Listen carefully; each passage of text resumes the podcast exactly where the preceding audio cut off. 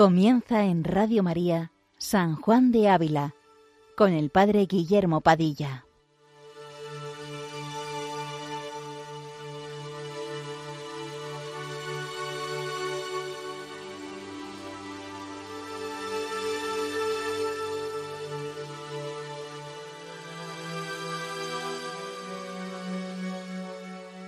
Muy buenos días, queridos amigos de Radio María. Continuamos esta mañana con este programa dedicado a San Juan de Ávila, el primer sacerdote diocesano proclamado doctor de la Iglesia Universal, cuya voz resuena con mucha fuerza en los escenarios de la nueva evangelización. Cuando el Papa Benedicto anunciaba durante la Jornada Mundial de la Juventud de Madrid en 2011 la proclamación de este santo como doctor de la Iglesia Universal, nos decía, invito a todos a que vuelvan la mirada a él, es decir, a San Juan de Ávila. Bien, pues acogemos la invitación del Papa Benedicto y volvemos la mirada al Maestro Ávila, que es un maestro del amor divino. Pocos como él hablan del amor de Dios y la razón es muy sencilla. Su corazón, el corazón de este santo, ardía en amor a Jesucristo y es ese amor el que le hacía predicar, enseñar y escribir con palabras de fuego y por supuesto en coherencia con una vida, una vida ejemplarmente evangélica, al estilo de los apóstoles, en verdadera pobreza, castidad y obediencia. Bien, pues seguimos con el Audifilia, esta célebre obra del santo, y trataremos hoy el capítulo 78, donde el maestro quiere introducirnos en el mismo corazón de Jesús, para que podamos vislumbrar el excesivo amor que encierra, que se puede intuir un poco por lo que vemos por fuera en Cristo crucificado. Le pedimos muy especialmente, como siempre, y sobre todo con mucha fe y mucha confianza al Espíritu Santo, que venga en nuestra ayuda, que nos dé su luz, para que de estas palabras de San Juan de Ávila podamos sacar provecho y así salga nuestro corazón encendido en el mismo amor que estaba el corazón del Maestro. Comienza así este capítulo. Después de haber entrado en la primera sala exterior del templo del verdadero Salomón, que es considerar a Cristo en lo exterior, y después de haber, con el cuchillo de la divina palabra, sacrificado vuestras irracionales pasiones, que es oficio que se hacía en la sala del templo que se llama Sancta, resta ahora, si hemos de proseguir el camino, que procuremos de entrar en el Santa Santorum, lugar más precioso y fin de los otros lugares.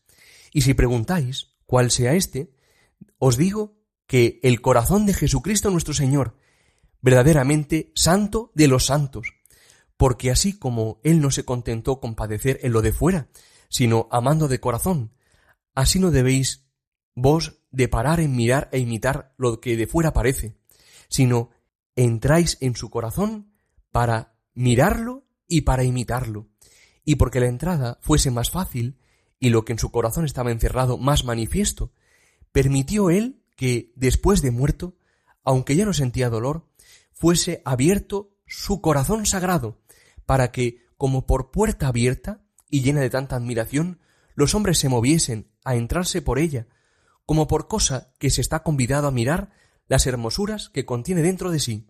Mas, ¿quién las contará con la lengua? Pues quien allá entra y las mira no puede alcanzar cuán grandes son, y aun aquello que alcanza no lo puede decir.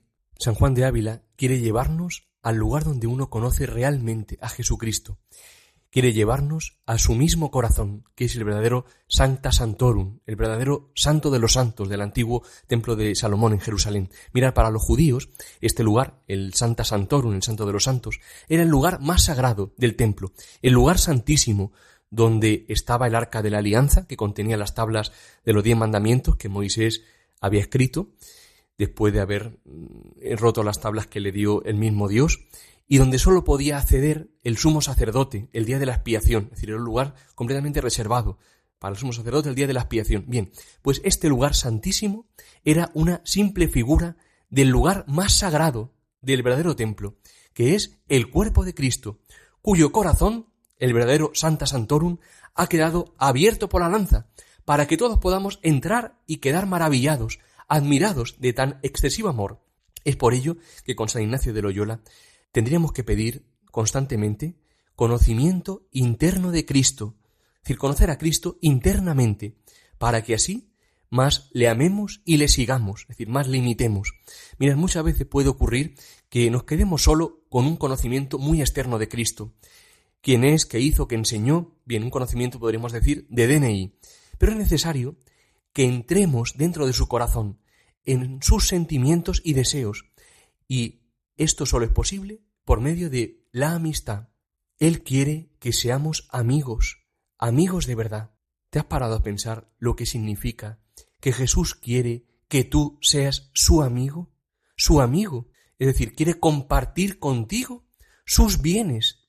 Joseph Ratzinger, el Papa Benedicto, en lo que se ha llamado su cristología espiritual, escribió una cosa sumamente importante. Decía que la oración es el acto central de la persona de Jesús, más aún, que su persona se constituye en el acto de la oración, es decir, en el acto de la permanente comunicación con quien Jesús llama Padre. Dice, por tanto, un real conocimiento de esa persona solo es posible entrando en ese acto de oración, participando de él. Es decir, yo solo puedo conocer a Cristo si realmente entro en su oración. Es decir, solo por medio de la oración puedo entrar en el corazón de Jesús, que está abierto, para quedar de esta manera embriagado, deslumbrado, asombrado por este amor. La pregunta primera que podríamos hacernos esta mañana sería, ¿conozco realmente a Jesucristo? ¿Lo conozco porque conozco su corazón? ¿Porque entro en su oración? ¿Entro en él? No permitamos que pase esta vida única que Dios nos regala sin conocer al amor con mayúsculas. Mirar que en eso no nos va algo, sino que nos lo va todo, nos va la vida. Continuamos leyendo este capítulo. Dice ahora sí, San Juan de Ávila. San Juan dice, en figura de esto, que se abrió el templo de Dios y fue vista en él el arca del testamento. Porque en el corazón de Cristo está obrada la ley de Dios y está guardado el maná del pan celestial y el amansamiento de Dios precioso y cumplido, significado en la cobertura de oro de la antigua arca, y todo esto con tanta excelencia que excede a todo lo que se puede pensar. David dice, Muchas maravillas hiciste, Señor, Dios mío, y en tus pensamientos, que para mi provecho tuviste, no hay semejable a ti. Maravilloso es todo lo que Dios ha hecho, y más maravilloso lo que ha padecido. Mas, si miramos a los pensamientos de su corazón, que cuando padecía tenía, cuasi olvidada de todo lo otro, diréis con alto clamor de vuestra alma, Señor, no hay semejable a ti. Preguntadle, doncella, cuando le veáis dejarse atar las manos y el cuello, cuando le vierais padecer bofetadas, espinas, clavos y muerte, que os haga merced de deciros por qué, siendo tan fuerte y tan poderoso, se deja tratar como flaco, sin ninguna resistencia. Y os ha de responder San Juan en su nombre, nos amó y nos lavó con su sangre de nuestros pecados. Rumiad estas palabras, asentadlas en vuestro corazón, y paraos a pensar cuán excesivo y admirable amor es aquel que así arde en el corazón que hace pasar tales cosas de fuera.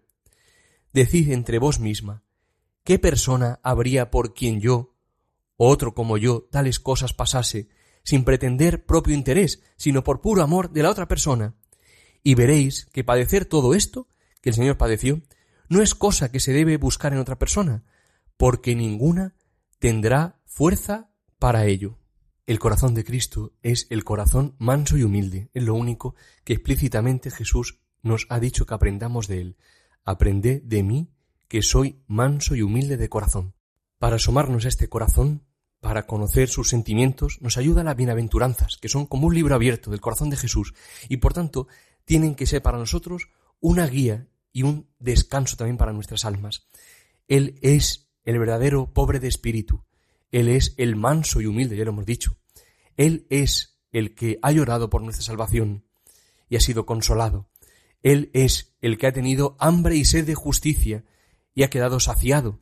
Su corazón es la pureza con mayúsculas. Él es el verdadero pacífico y pacificador. Y Él es el que ha sido perseguido, el que ha sufrido por amor de vernos remediados. Y que en la gloria todo ello se ha convertido en verdadera bienaventuranza. Bien, por eso es importante que miremos a Cristo, a Cristo en su pasión, y nos preguntemos, como dice Ávila, ¿por qué está sufriendo todo esto? Por amor a nosotros. Mirar, para hablar del corazón de Cristo, del amor del corazón de Jesús, las palabras son sumamente parciales y muy limitadas. Lo más que podemos decir son metáforas, imágenes, símbolos, utilizar un lenguaje específico, pero todo eso es poco comparado con lo que es, que excede todo conocimiento, incluso el de los ángeles. Solo por la experiencia que se tenga en la oración se puede comprender algo de este amor, que vuelve loco, dice el maestro, a quien lo ha conocido. El santo usa una imagen muy peculiar. Compara a Cristo crucificado con una ballesta espiritual que dispara una saeta, una flecha, ¿no? que sale del, del costado de Cristo, que es su excesivo amor, y que hiere los corazones de los hombres, es decir, que hace enloquecer de amor a aquellos que así son heridos por tanto amor como han conocido y perciben de Cristo. Merece la pena leerlo entero. Dice así en este tratado, cuya lectura, como digo, es sumamente recomendable, el Tratado del Amor de Dios. Dice así, ¿qué le falta a esa tu cruz para ser una espiritual ballesta? Pues así hiere los corazones. La ballesta se hace de madera y una cuerda estirada, y una nuez al medio de ella, donde sube la cuerda para disparar la saeta con furia y hacer mayor la herida.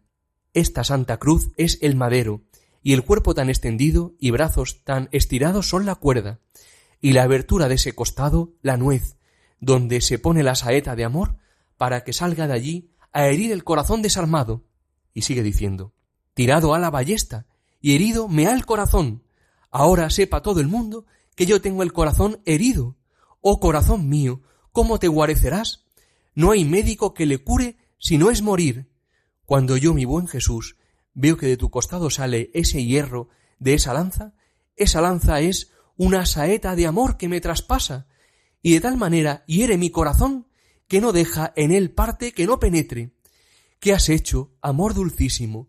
¿Qué has querido hacer en mi corazón? Vine aquí por curarme y hasme herido. Vine a que me enseñaras a vivir y hacesme loco. Oh dulcísima herida, oh sapientísima locura, nunca me vea yo jamás sin ti. Pidamos al Señor de todo corazón en este momento que todos, y pedid especialmente por los sacerdotes en razón del ministerio que Dios nos ha confiado, nos volvamos locos de amor por Jesucristo, en que los sacerdotes estemos de este modo heridos de amor, locos de amor por Jesucristo, fundamentaba, radicaba San Juan de Ávila la reforma que la Iglesia siempre necesita. Y así sigue siendo. No hay otro camino. Seguimos leyendo. Ahora Ávila nos propone una metáfora para comprender la locura de amor que ha hecho Cristo en su pasión por nosotros. Vamos a intentar leerla despacio, para entenderla y luego explicarla brevemente. Dice así, mas pasar algo de lo que él pasó, por ventura se podría hallar entre padres e hijos, o entre hermanos o amigos, o entre casados, o gente de esta manera, a la cual o la necesidad o el parentesco o la amistad suele poner fuerza, o para padecer o morir, aunque muy pocas veces. Mas padecer por extraños y sin propio interés, y sin deberlo, y morir por puro amor, es cosa no vista.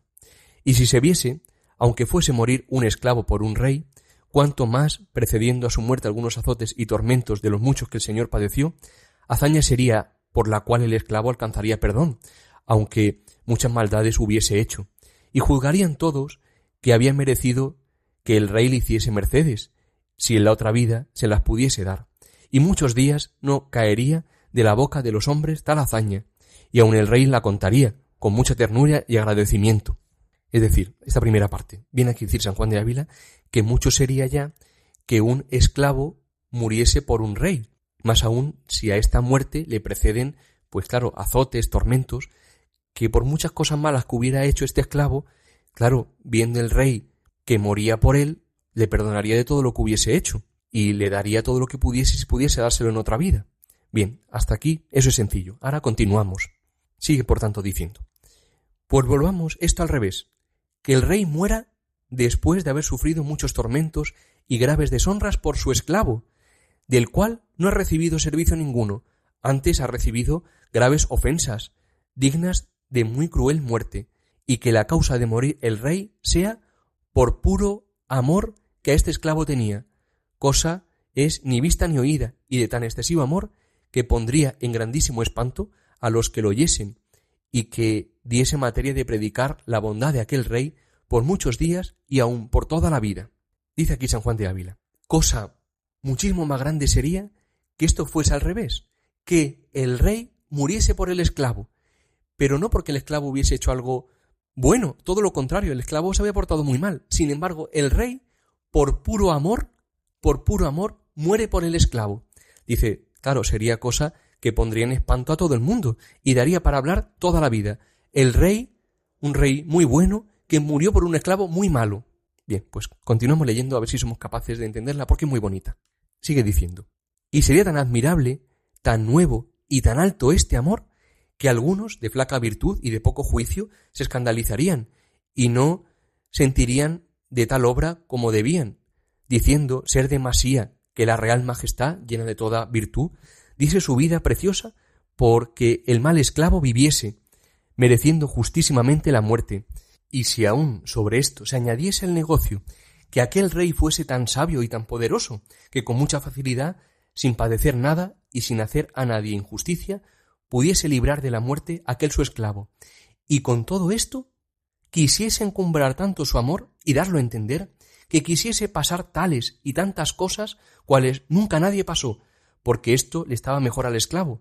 Cierto es que habría pocos que pudiesen mirar a tan alto sol de amor abrasado, y si alguno tuviese tan buen sentido que sintiese de esta obra como debía sentir, maravilla sería si de admirado y de espantado no saliese fuera de sí.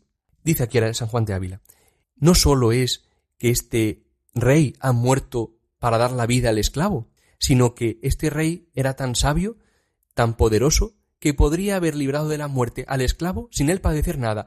En cambio, por hacer mejor al esclavo, ha querido padecer todo esto dice San Juan de Ávila, claro, nadie en su sano juicio podría ver esto que ha ocurrido sin quedar espantado, que un rey poderosísimo, muy bueno, que podía librar a su esclavo de la muerte con una pequeña decisión, sin embargo, por hacerle mejor a su esclavo, que encima no era bueno, ha padecido todo cuanto ha podido hasta morir. Pues ciertamente esto es digno de admiración y de espanto.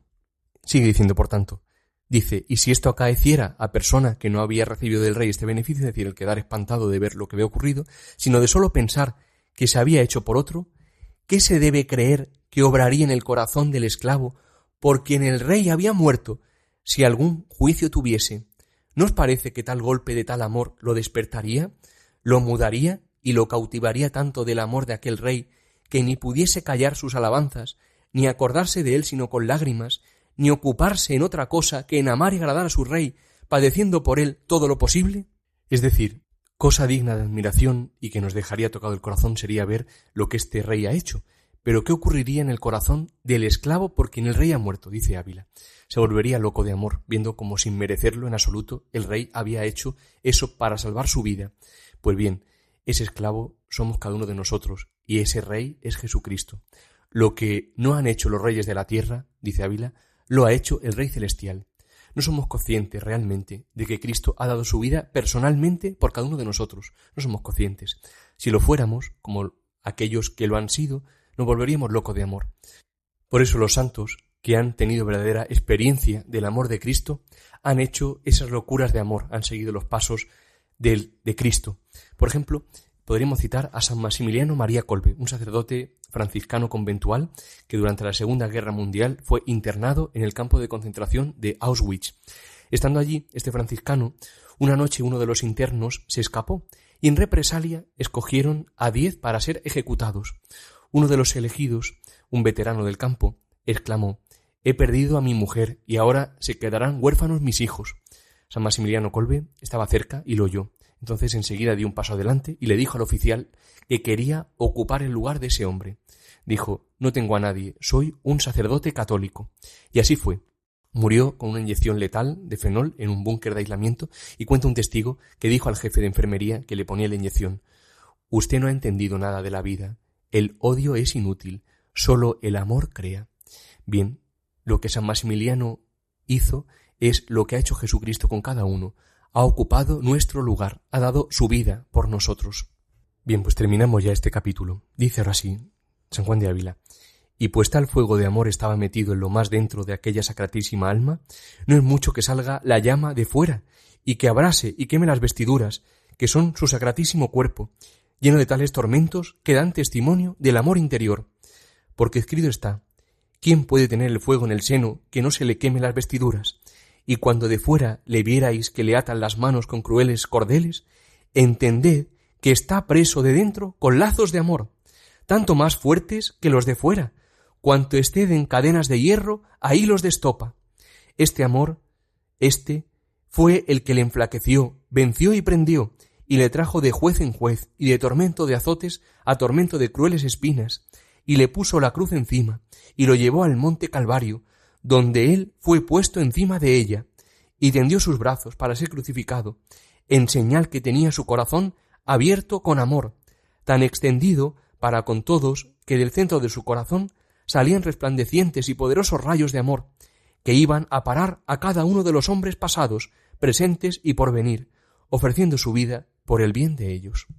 Bien, no nos dejemos llevar simplemente de una mera compasión externa cuando contemplamos los sufrimientos de Cristo en su pasión.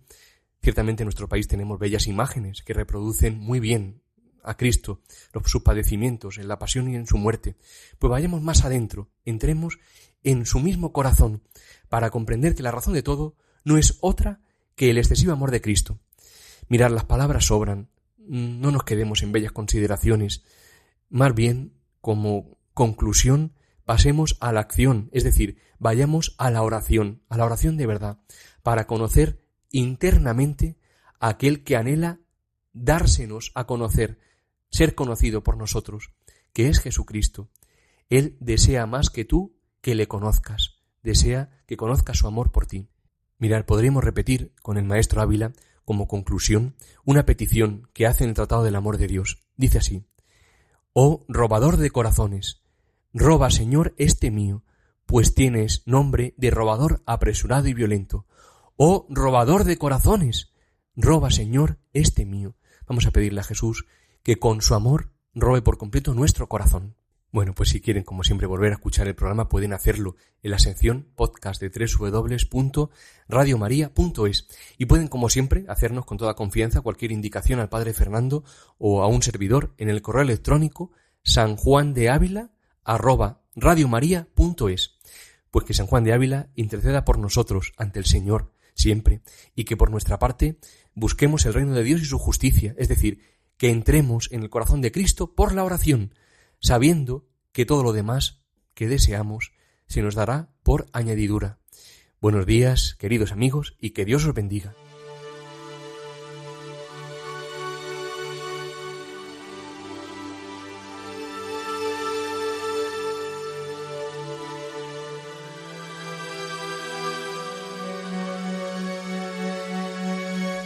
Les hemos ofrecido en Radio María San Juan de Ávila, dirigido por el Padre Guillermo Padilla.